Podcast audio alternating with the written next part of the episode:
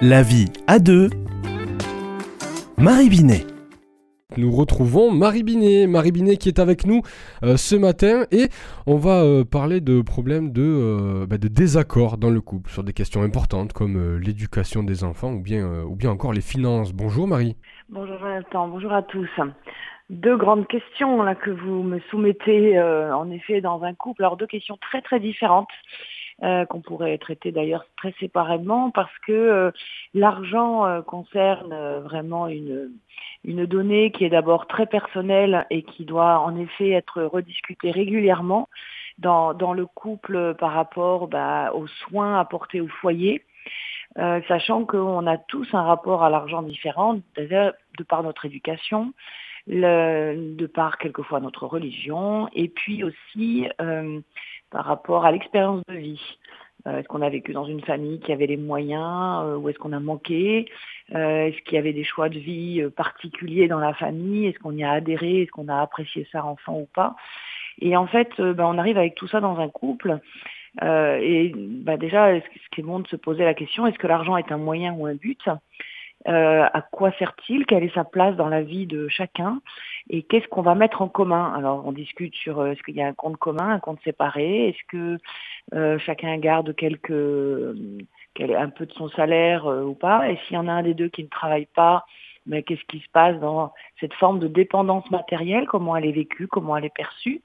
Donc voilà, beaucoup de questions qui sont en fait à discuter. Et ce qui est assez surprenant, je le vois dans mon cabinet, c'est que les couples même qui sont ensemble depuis longtemps n'en ont pas parlé.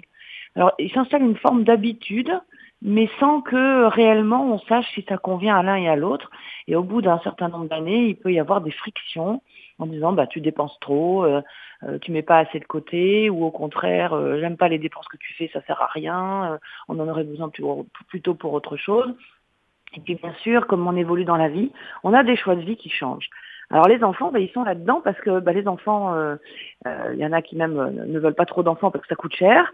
mais en fait, bah, l'argent, elle est, aussi présent pour subvenir aux, aux, besoins des enfants. Et ça fait partie aussi d'une éducation à transmettre, une éducation concernant l'argent, concernant la générosité, le partage, concernant le respect du bien matériel de soi et des autres.